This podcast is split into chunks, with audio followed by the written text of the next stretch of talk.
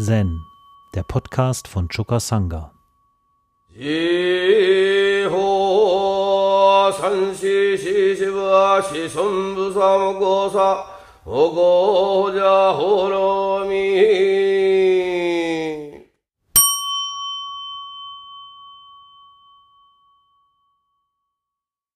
Ja, wir befinden uns immer noch bei Tosans fünf Aspekten des Erwachten oder des erwachten Wahrnehmens, Handelns. Ja? Ich erinnere noch mal ganz kurz.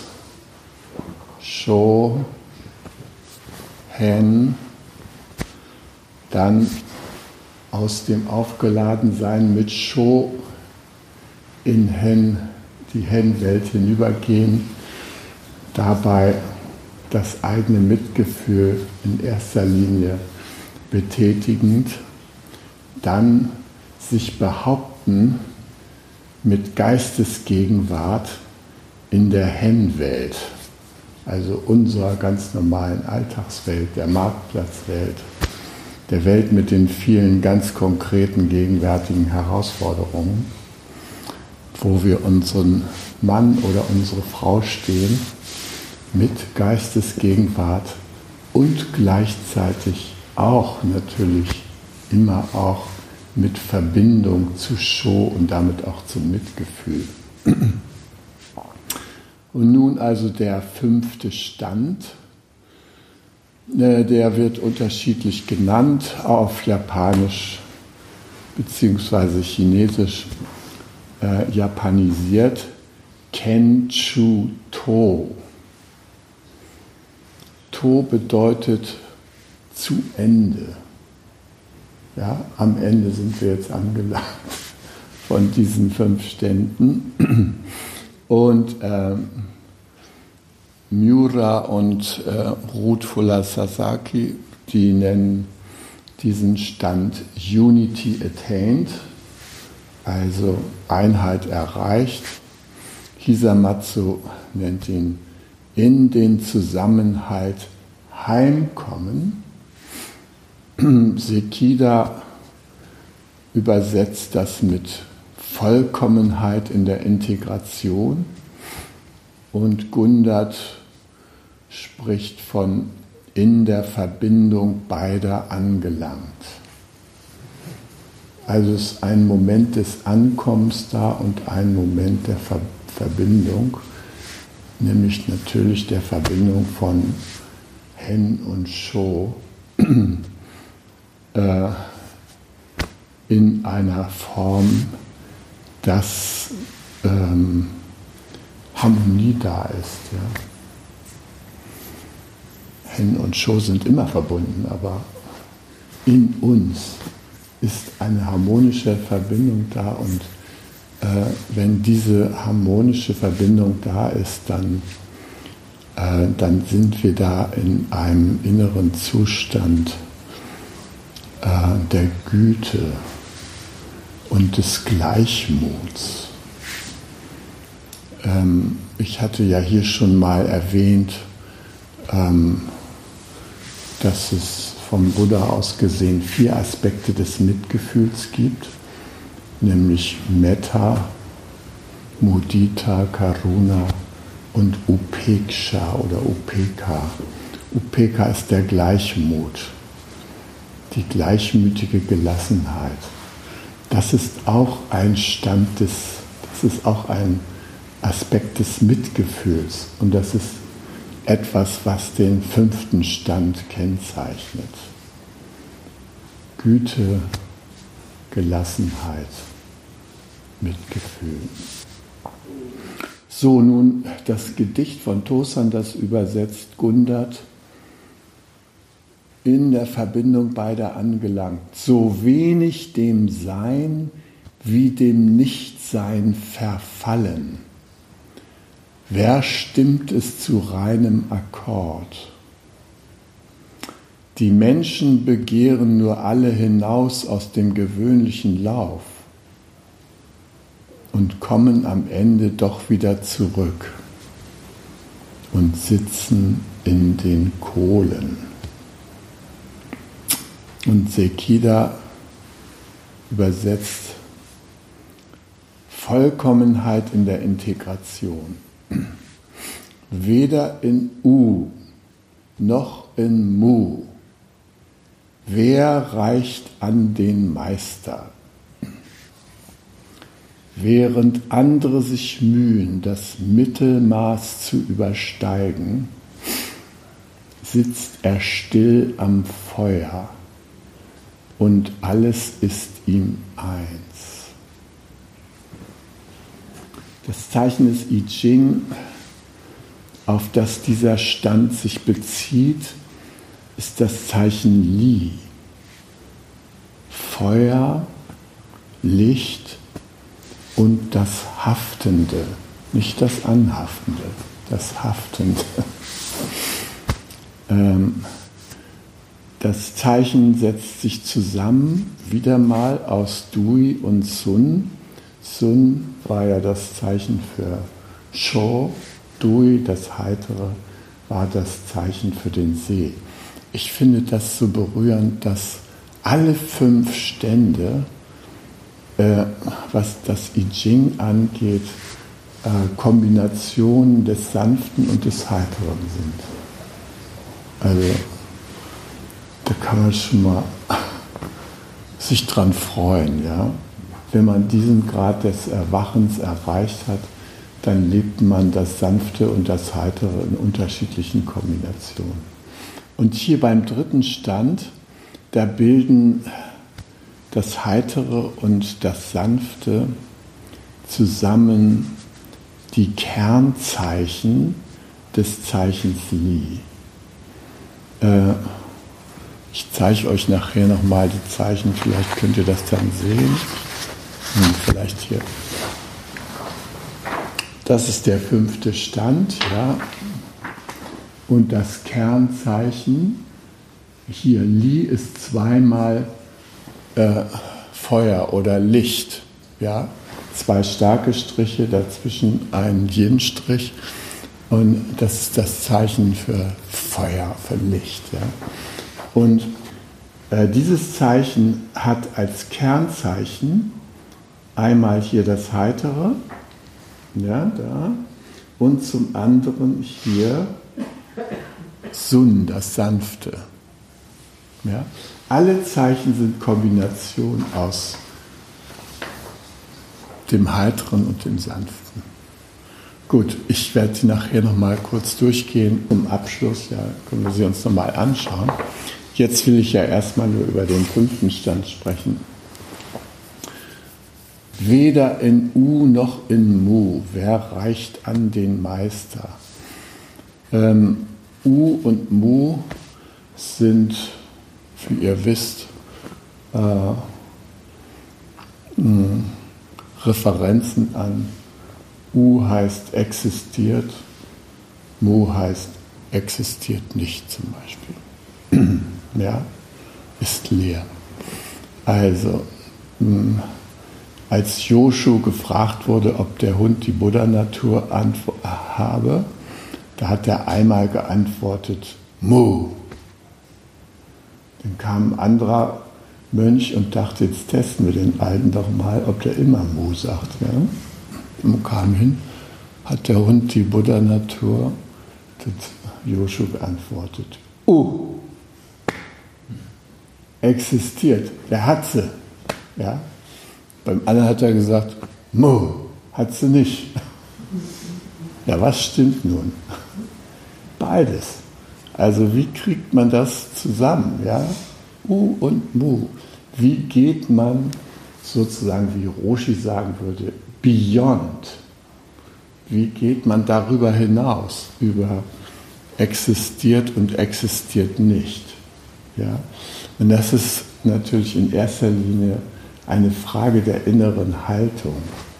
Und diese Haltung erwirbt man sich durch das Leben, indem man einfach das Leben in verschiedenster Weise durchlebt, reflektiert, verarbeitet und sich so allmählich in diesen Stand der Weisheit so vorarbeitet. Ja. Und äh, was hier gesagt wird, ja, äh, wie bringt Gundert sagt, wer stimmt es zu reinem Akkord? Also wie kriegt man das zusammen? Das ist sein Bild von Beyond. Ja, dass es in Harmonie gerät, dass man mit Existenz, Nicht-Existenz, mit beiden Seiten des Seins sein kann, ohne irgendwie aufgewühlt zu sein. Ja? Kriegen wir das hin? Ne? Da mühen wir uns jahrelang mit Sazen ab. Ja? Irgendeiner hat uns den Floh ins Ohr gesetzt. Ich persönlich bin ja aus Versehen dazu gekommen und hätte, wenn mir das jemand erzählt hätte, was mich erwartet, dann hätte ich da einen riesen Bogen drum gemacht. Ja. Wer weiß, was ich denn jetzt für einer wäre, irgendwie ein pensionierter Manager oder sowas, ja, in der Schiffbaubranche oder so, wer weiß, ja. Auf jeden Fall hätte ich keine sechs Kinder gehabt, ja. Das äh, hätte ich mir auch erspart, ja. Und äh, vielleicht so ein äh, Mensch wie mein Bruder Hubertus, der äh, mit seinen Millionen sich als Kunstmäzen betätigt und immer gut dafür sorgt, dass die Werte innerhalb seiner eigenen Einflusssphäre steigen. Ja. Also er hat sich da immer einen guten Zugriff gesichert. Vielleicht hätte ich diese Rolle eingenommen, wenn ich nicht auf Zen gestoßen wäre. Und wenn ich nicht auf Zen gestoßen wäre, dann hätte sich meine innere Wahrheit nicht entfalten können mit meiner inneren Wahrheit war ich schon sehr früh als junger Mensch unterwegs. Also ich habe äh, etliche Angebote bekommen, in die Welt des materiellen Wohlstands überzuwechseln und habe die immer ausgeschlagen, weil es mit meiner inneren Wahrheit nicht zusammenging. Mein Vater natürlich wollte mich schon gleich als seinen Nachfolger in seinem Industrieunternehmen äh, vorbereiten. Das war, deshalb hat er mit meiner Mutter einen unglaublichen Scheidungskampf geführt, um mich da aus der Familie meiner Mutter rauszuholen und in seine und damit ich also im nahen Kontakt mit seiner Firma schon als Zehnjähriger mich vorbereite auf die Unternehmerrolle. Und das war begleitet mit markigen Sprüchen. Junge, du hast die Möglichkeit zu entscheiden, ob du Hammer oder Amboss werden willst. Das war so seine Perspektive. Versuch eine Eins zu werden und möglichst viele Nullen hinter dich zu bringen. So, das war der Ansporn. Und äh, willkommen waren immer äh, Höchstleistungen auf allen möglichen Gebieten, egal ob äh, auf dem Gebiet des Jagens oder in der Schule oder so. Äh, ansonsten hat mein Vater an meinen inneren Prozessen wenig teilgenommen. Die haben ihn eigentlich auch nicht interessiert. Ihn hat interessiert, kriegt er das hin? Kann er das Unternehmen führen? wird er das machen. Und äh, seine große Enttäuschung war, als ich ähm, während der wilden Jahre der Studentenzeit nach Berlin ging zum Studieren. Irgendwann hat er mir einen tief enttäuschten Brief nach Berlin geschrieben. Mein Sohn, es jammert mich zu sehen, dass du der roten Infektion anheimgefallen bist. Dein Vater. Diesen Schritt konnte er nicht verstehen. Und in mir hat sich aber mein ganzes Leben lang immer so etwas wie ein revoltierender Geist äh, erhalten. Also ich sollte äh, mein Stiefvater hatte mir auch so ein schönes Angebot gemacht. Gerade war ich ein Jahr Anwalt und fühlte mich wohl als äh, ein Anwalt, der seine Dienste der sozialen Bewegung äh, anträgt und die, der dient. Äh, und da kam mein Stiefvater, der damals im Vorstand der Psycho psychoanalytischen Gesellschaft war. Und die suchten einen, äh, einen Syndikus, einen Juristen, einen Hausjuristen.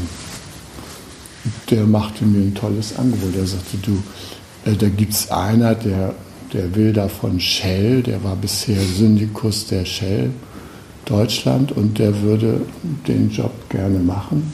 Aber da ich ja mitzureden habe, könntest du den machen. Und ähm, da stehen ganz gute Konditionen zur Verfügung. Du würdest monatlich 12.000 kriegen für halbtags, eine Sekretärin und ein Büro. Du musst nur noch top sagen und die Sache läuft. Ja, Mara weiche von mir. das habe ich ausgeschlagen. Dabei wusste ich an dem Tag kaum selber, wie ich äh, meine Familie da ernähren sollte von meinem schmalen Anwaltseinkommen. Gerade mal so Tausi im Monat, ja, und das mit zwei Kindern. Also mm, war gewagt zu sagen, nee, interessiert mich nicht. Und solche Angebote habe ich noch mehrfach bekommen und habe sie nicht angenommen. Genauso wie ich auch nicht in das Unternehmen meines Vaters eingestiegen bin weil meine innere Wahrheit mich in eine andere Richtung gedrängt hat. Und glücklicherweise und durch Naivität bin ich beim Zen gelandet. Und wenn es damals schon äh, Digital Natives gegeben hätte mit Handy unterwegs, dann wäre ich auch am zweiten Tag da abgereist. Ich kam ja nicht weg. Das war ja meine Chance. Kein Telefon, kein Taxi. 30 Kilometer bis zur Bahnstation. Da und nobles Schweigen, Schnauze halten, weitersitzen. Also, das war die Ausgangssituation. So, und jetzt sind wir hier beim fünften Stand und dem habe ich mich auch angenähert. Und ein Thema des fünften Standes ist, ein Zen-Thema ist, Long Labor Lost. Du reißt dir den Arsch auf für Sazen, du übst, du gehst durch Zehntausende äh, schmerzende Kniephasen und äh, ziehende Schultern, ein Rücken, der sich verweigert und so. Und wo kommst du hin? In das Land von kein Verdienst kein Erreichen. Alle Arbeit umsonst. Das ist der schlussendliche Status. Es gibt nichts zu erreichen, heißt die Botschaft. Und trotzdem weiß ich genau, irgendwo habe ich alles erreicht.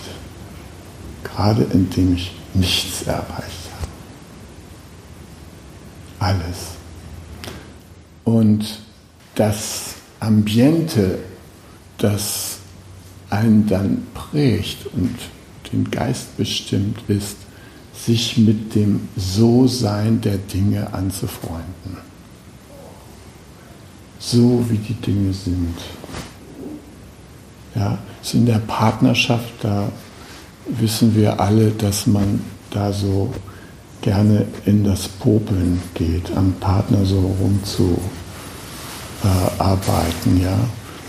Äh, vor allem äh, die Frauen, die so die Beziehung sehr im Zentrum ihrer Wahrnehmung haben, während die Männer ja noch da im Rodeo außen so ihren Blick haben, äh, da, da ist der Gedanke, äh, das Potenzial des Mannes zugunsten der beiderseitigen Beziehung zu entfalten, sehr groß. Ja.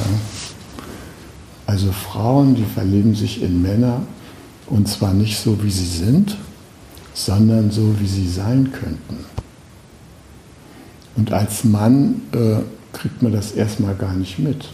Man ist eigentlich ganz froh, dass man mit seinen ganzen Kanten und Ecken und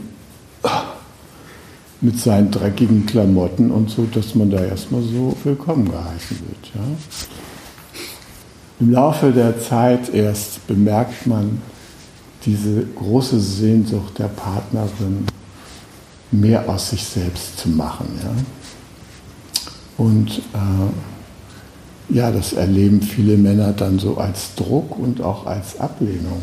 Und wünschen sich dann, ach Mensch, könnte sie mich doch mal so nehmen, wie ich bin. Männer, wenn die sich treffen, dann freuen sie sich auch zum großen Teil daran, so wie sie sind. Ja?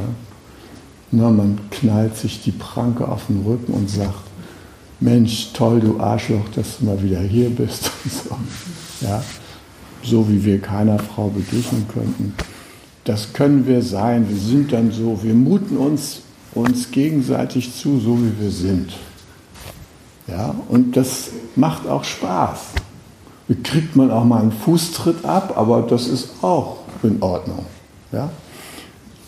Diese Entfaltung des Potenzials, ja, das gehört so zu diesen Zwischenphasen, bevor man am fünften Stand angekommen ist. Da muss man da erstmal durch. Ja? Beide Seiten übrigens. Die Frauen können auch nicht so bleiben, wie sie sind. Ja? Die lernen auch Abstand zu nehmen von ihren Wünschen und äh, irgendwie sich mehr einzustellen auf das, was so gemeinsam sich entfaltet, ja, das wertzuschätzen. Ich habe mich natürlich auf dem Weg dahin immer gefragt, äh, was für Vorbilder gibt es und frage mich ja auch heute noch, ja, was für Vorbilder. Natürlich haben wir als Exponent des fünften Standes auf jeden Fall den Roshi gehabt. Ja. Der Roshi war von unglaublichem Gleichmut. Habe ich in Japan in verschiedenen Situationen erlebt. Also eine feierliche Teezeremonie ist anberaumt. Ja. Wir sitzen, da gibt es einen extra Tempel nur für Tee. Das ist der Kanon-Tempel, steht eine große Kanon-Figur, ja da empfängt dann der Roshi seine Gäste. Und wir sitzen da die Gäste, ja, und der Roshi sitzt da. Und dann kommt Nansan und will Tee ausgeben. Ne? Und der Teepot fällt auf die schrecklichste Art hin. Ja? Die, die Gäste retten sich zur Seite. Ja? Nur der Roshi, der schaut milde auf die ganze Szene. Und man man fragt sich, was sagt er jetzt? Ja? Er sagt gar nichts. Ne? Langsam da am Wischen mit Freude und, äh, und so. Und irgendwann äh, ist der Ersatztee soweit. Alle sitzen wieder da und dann klappt es. Ja?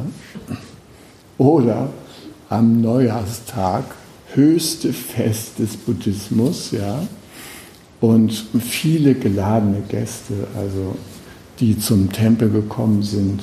Dann gibt es da die Kito, der Bereich, wo die äh, Klienten, sage ich mal, also die Gönner und äh, Laien, die den Tempel so tragen, die äh, lassen es sich angedeihen, äh, dass ihre Wünsche durch Rezitation bekräftigt werden.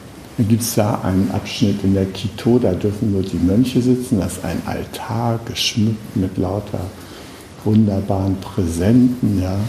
Alles für den Buddha natürlich oder für die Oshos. Und dann gibt es da so eine Barriere, dicke Bambusstange und dahinter sitzen die Menschen, die darum gebeten haben und dafür gezahlt haben, dass jetzt ihre Wünsche irgendwie den höheren Wein zugeführt werden durch Rezitation. Also ungefähr unser Programm ja, wird da so durchrezitiert. Und dann kommt noch zum Schluss so eine tolle Szene, wo ähm, jeder Mönch hat dann so ein kleines Tischchen vor sich mit so zehn Sutra-Büchern, so solchen Leporellos. Und ähm, zum Schluss werden dann so hohe Rufe ausgerufen und dann werden diese Leporellos genommen und dann werden die so aufgefächert und dann laufen die wieder so zusammen. Und das wird mit jeder macht das mit seinen äh, zehn Dingern. Und wenn wir dabei waren, war es natürlich eine Herausforderung. Diese alten Oschos, die machten das mit links und mit geschlossenen Augen. Ja? Aber wir, bei mir ist jedenfalls ab und zu passiert, dass der Leporello dann so voll daneben gegangen ist und dann hat er Schwierigkeiten, das alles wieder einzufangen und einzusammeln. Äh, diese Zeremonie, die stand nun kurz bevor. Vorher sollte noch in der großen Hondo da rezitiert werden. Und da war das gesamte äh, Personal des Tempels aufgeboten in seinen besten äh, Anzügen und so, wir auch mit weißem Kimono, Unterkimono und so weiter. Ja, und war ein abgestimmtes Spiel. Wir sollten aus der Sendung kommen, dann den Roshi mit seinen hochwürdigen Begleitern da in Empfang nehmen. Und dann ging es weiter in die Hondo, wo die ganzen Ehrengäste warteten und so. Die ganze Sache geriet ins Stocken, weil unser Jiki, Ichi-san, der lag in Neujahrsdelirium in, seinem, in seiner Hütte. Und dann sind wir dahin und haben ihn versucht zu wecken und so. Und äh, ist ja allmählich so hochgekommen, stank bestialisch nach Alkohol. Und dann haben wir ihn da so auf den Jiki-Platz so ein bisschen festgehalten und dann so angeschoben. So, jetzt geht's los, der Inken vorweg geschaukelt. Und dann diese Treppe auf, Treppe ab, dann beim Roshi vorbeigetorkelt. Und dann wir alle hinterher mit den ganzen Oschos und dann in die Hondo, ja. Und der Roshi blieb total stoisch. Das Ganze verfolgt, ja. Kein Ton dazu gesagt, ja. Hat das passieren lassen. Später konnte man in einer buddhistischen Zeitung lesen, da hat der Roshi seine Nachfolger benannt. Unter anderem war da mein Name auch drin zu lesen und von Ichi-san stand da, er muss noch etwas an sich arbeiten. Aber er hat gute Aussichten, auch Nachfolger zu werden. Also äh, das war der einzige Rückhalt, den diese Sache da noch gehabt hat. Ja, ja also der Roshi, der ist für mich ein, ein großes Beispiel gewesen für diesen, für diesen Langmut. Nicht nur Gleichmut, sondern Langmut. Aber dann habe ich auch so in meiner Familie äh, ein wunderbares Vorbild gefunden, nämlich die schon oft hier erwähnte und auch jetzt nicht fehlen könnte Tante Lorena. Ich habe euch mal ein Bild von ihr mitgebracht, damit ihr, damit ihr sie euch mal so vorstellen könnt. Ja? So eine alte, weise Frau, ja. den Blick so leicht gesenkt. Ihr könnt vielleicht sehen, dass sie so nach innen lächelt. Ja? Also Lorena, und äh, Lorena hatte ihrerseits äh, in ihren jungen Jahren natürlich ein unglaubliches, heftiges Leben hinter sich. Nicht nur, dass ihr Vater der letzte Ministerpräsident beim König von Sachsen war und sie in einem Schloss groß geworden ist, ja, und aus dem Hochadel stammte und sie war so künstlerisch unglaublich interessiert. Und da hat sie sich in die Kunsthochschule in Dresden, da hat sie sich einfach reingesetzt. Ja? Und war die einzige Frau, die mit lauter Männern da geübt hat und Aktzeichnung, weiß der Teufel das alles. Und irgendwann äh, ist es dem Rektor da zu Ohren gekommen, dass da so eine einzelne Frau sich einfach da so reingeschummelt hatte. Ja? Und dann hat er sie zitiert und dann äh, hat er gefragt, äh, wie heißen Sie? Und dann hat sie gesagt, Fitztum. Äh, und dann hat er gefragt, äh, sind Sie eine Gräfin Fitzthum mit dem Ministerpräsidenten verwandt? Und da hat sie gesagt, nein, ich bin Fräulein Fitzthum. Da hat er gesagt, dann verlassen Sie bitte sofort hier die Kunsthochschule. Musste ihre Studien abbrechen.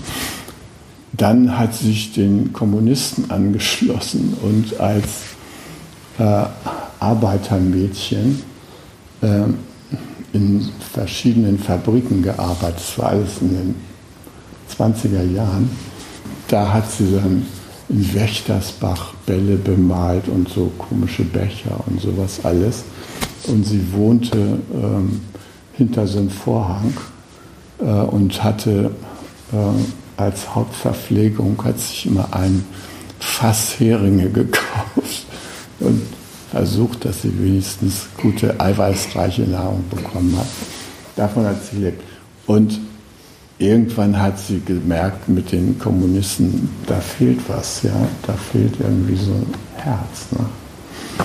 Und später hat sie dann mit einem japanischen Arzt zusammengelebt, dessen Frau in der Psychiatrie war, der hatte vier Kinder und äh, in dieser Zeit hat sie ihr ganzes Wissen über das Ostasiatische aufgenommen.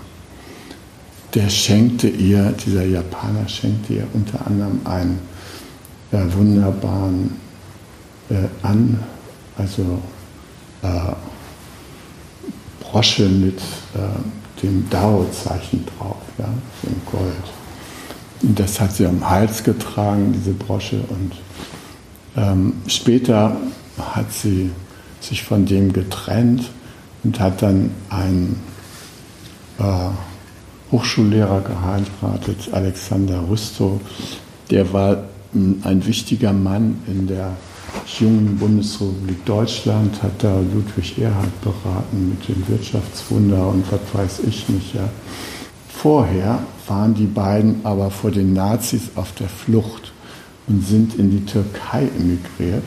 In der Türkei hatten sie auch teilweise da nichts zu beißen. Der äh, Atatürk war zwar sehr fördernd und wollte da deutsche Hochschullehrer da an seiner Universität haben in Istanbul, aber äh, so richtig bezahlt wurde das auch irgendwie nicht. Jedenfalls hatten die dann mal eine schwierige Zeit. Dann sagte, und der hatte schon sechs Kinder und musste auch irgendwie immer die Taler zusammenbringen, um den Kindern Geld zu schicken. Jedenfalls, da standen sie irgendwann mit bloßen Händen und wussten nicht, wovon sie leben sollten. Und dann sagte ihr jetziger Mann dann, äh, ach, du, da hast du doch dieses goldene Brosche, gib mal her die verkaufen wir jetzt, dann haben wir wieder ein paar Tage was. Ja? Und eigentlich war das für sie so ein heiliger Gegenstand. Das war so der Inbegriff dessen, was sie so aus dem Osten alles gelernt hatte. Ne? Dao. So, zack. Und da hat sie gesagt, ja, so ist das mit dem Dao. Ja? Das verändert ständig die Form. Und dann hat sie gesehen, wie das vor ihren Augen da geschmolzen wurde. Ne? Dann wurde das abgerechnet, also und so. Mal türkische Pfund oder was sie dafür gekriegt haben. Und weg war es. Ich habe sie schon als kleines Kind natürlich erlebt. Da schenkte sie uns so tolle Honigbomben, äh, mit denen man da wunderbar rumspritzen konnte, so wie mit Wasserpistolen, nachdem man die leer getrunken hatte. Ja. Und also sie hatte immer genau die richtigen Geschenke, die man so als kleine Kinder so gerne hat. Ja. Sowas eben in der Art. Und ich hatte sie lange aus den Augen verloren, bis ich äh, schließlich schwer krank mit Hepatitis aus Peru zurückkam. Und da hat sie sich meiner angenommen und hat mir immer meine Träume gedeutet. Sie hat mich täglich angerufen im Krankenhaus. Ich war da ständig, war da lange Wochen auf der Intensivstation. Und sie hat mir wirklich aus meiner Situation rausgeholfen. Und dann hat sie mir gesagt, weißt du, hier lies mal. Dann hat sie mir so ostasiatische Literatur gegeben, Ochse und Hirte und über Zen und weiß der Himmel. Die, ja, ich ich wünsche mir eigentlich, dass du mal eine Zeit lang mit einem Zen-Meister zusammenlebst. Das würde dir gut tun, gerade mit deiner komischen Krankheit. Das würde dir bestimmt helfen und so. Und ich habe immer nur gedacht, die arme Frau, wenn die doch einmal das Kapital lesen würde, dann wüsste sie, worum es im Leben geht. Ja? Ich wusste damals noch nicht, dass sie das Kapital selbstverständlich gelesen hatte und dass sie das schon, da war sie schon beyond. Ja, das hatte ich mir noch nicht mitgekriegt.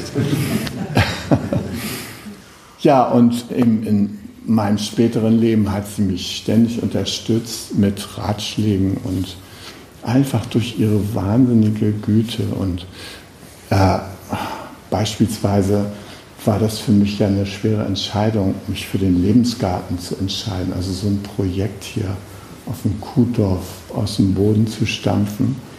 Und ähm, sie hat mich ermuntert. Sie brachte mir von Friedjof Capra, was weiß ich, Wendezeit, Tau der Physik und von Marilyn Ferguson, die sanfte Verschwörung. Lies das, lies das da, Seite so und so.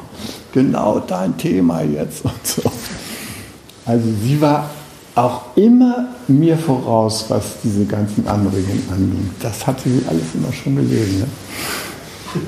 Ich kam dann allerdings auch äh, unter ihre Zen-ähnliche ähm, Koan-Behandlung. Sie nannte das nicht Koanarbeit, sondern sie nannte das Rammen und Abmontieren. Also wenn man irgendwie borniert war mit irgendwas oder von irgendwas nicht lassen wollte, geistig verhaftet war, dann wurde man von ihr gerammt und anschließend montierte sie einem das ab. Das war nicht immer ohne Schmerzen und ich habe das ja hier schon mal erzählt, wie sie mich da gerammt hat mit dem Satz, du widerlicher ethischer Narzisst. Dann hat sie die Tür zugeknallt und ist wieder weggegangen und hat mich da mit diesem schockierenden Satz alleine gelassen. Ja. Hinterher kam sie noch mit so einer Postkarte an, da war so so ein jünglinghafter Jesus von Lukas Kranach drauf zu sehen. Ja? Und da sagte sie, so dieser teilnehmhafte Jesus, so kommst du mir manchmal vor, widerlich. Also sie hatte auch ihre Art einzuschocken. Einmal hatten wir, äh, lag ihr Sohn Helmut äh, nach Ansicht der Ärzte im Sterben, Koma Geschichte habe ich hier schon mal erzählt, will ich jetzt hier nicht wieder erzählen. Aber da ist mir aufgefallen, mit welcher Sachlichkeit sie damit umging. Ich meine, es war ihr einziger Sohn, ja. Und sie sagte, bitte komm, äh, Helmut liegt im Sterben, äh, die Ärzte wollen die Maschinen abschalten und äh, du musst mir helfen, seine Wohnung in Frankfurt aufzulösen. Das kann ich nicht alleine. Ja? Und dann bin ich da hingefahren und da hatten wir diesen denkwürdigen Moment, dass wir nochmal zusammen uns den sterbenden Helmut angeguckt haben. Einen Tag bevor die Maschinen abgestellt werden sollten auf der Intensivstation und wir dann beide uns nochmal hingesetzt haben in Meditation. Und in dieser Meditation Helmut die Botschaft übermittelt haben, falls du dich entscheiden solltest, ins Leben zurückzukehren, würden wir uns freuen. Das haben wir eine Stunde lang meditiert. Und am nächsten Tag sind wir dann zum Abschalten der Geräte in die Klinik da schlägt er die Augen auf und spricht. Raus aus dem Koma. Und dann hat er einen längeren Weg zurück ins Leben und er lebt immer noch genommen. Ja? Also, aber ihre Gelassenheit und Sachlichkeit, wie sie das angegangen ist, hat mich äh, sehr berührt und gleichzeitig war ich persönlich eher äh, aufgewühlt und erschüttert. Ja. Genauso als dann ihr einer der Söhne ihres äh, verstorbenen Mannes, der irgendwo Harvard-Professor war, Dankwart, ein Verehrer meiner Mutter auch, und der kriegte irgendwann Krebs und lag dann auch auf dem Tode. Und dann sagte sie zu mir, ja, die Leute meinen alle, ich müsste verzweifelt sein, weil jetzt Dankwart, sie liebte diesen Dankwart sehr, weil jetzt Dankwart im Sterben liegt. Dabei habe ich mich doch mit dem Wesentlichen von Leben und Tod schon längst so viel beschäftigt. Ich habe keine Angst vor dem Sterben. Gleichzeitig war sie immer im lebendigen Leben drin. Sie hatte 93 Leute, die sie kontinuierlich äh, da beriet. Ihre ganze Professorenwitwe Rente gab sie aus, um mit diesen Menschen zu telefonieren, was früher ein teurer Spaß war. Ne? Die Einheit kostete damals noch 25 Pfennig. Und längere Zeit mit jemandem zu äh, telefonieren, das summierte sich damals. Und für die bug sie dann zu Weihnachten, hatte sie äh, in der Bäckerei so große Pfefferkuchenherzen bestellt, 100 Stück. Und die hat sie dann eigenhändig verziert mit äh, Zuckerguss und tolle Muster drauf gemacht. Und sie hat auch äh, Dutzende von Mandalas gemalt und den Menschen geschenkt. Also sie war immer anteilnehmend an dem wirklichen Leben und gleichzeitig hatte sie diese unglaubliche äh, Gelassenheit. Sie war politisch immer äußerst gut informiert. Sie guckte sich die Diskussionen im Fernsehen an und die Nachrichten. Und dann hörte man ab und zu mal so einen Ausdruck größten Bedauerns. Bei irgendeiner Nachricht dann sagte sie, ja, ein Blinder geht voran und alle anderen stürzen sich hinab wie die Lemminge. Wann wird die Menschheit wohl erwachsen werden und erwachen? Das entrang sich dann mal so ihrer Brust. Ja. So ein Bedauern, dass es so langsam vorangeht mit dem Weiserwerden der Gesellschaft und der Menschheit. Aber sie blieb in diesem Gütespace.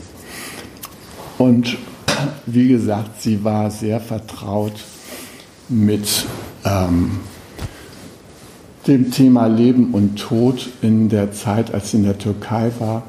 Da haben die Türken ihnen die Pässe abgenommen und die hatten so eine Verabredung mit den Nazis, dass sie die Fremden, meine äh, Großtante war zu der Zeit eine Person mit Migrationshintergrund in der Türkei.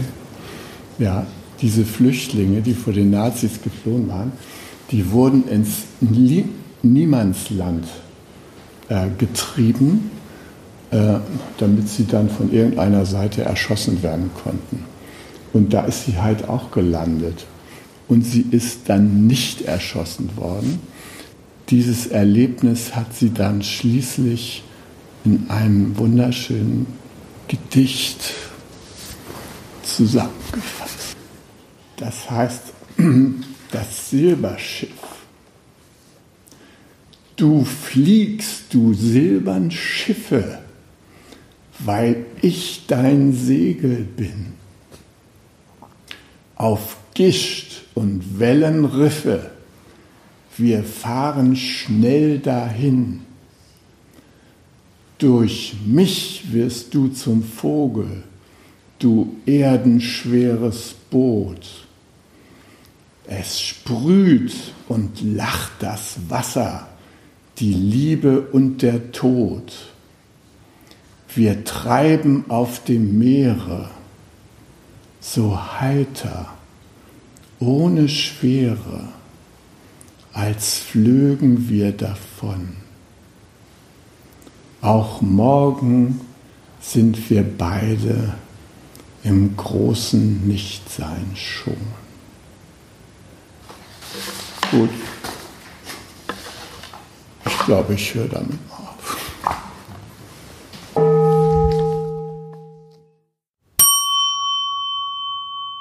Zen, der Podcast, ist eine Produktion von Chokasanga e.V. in Kooperation mit dem Podcaststudio Paderborn.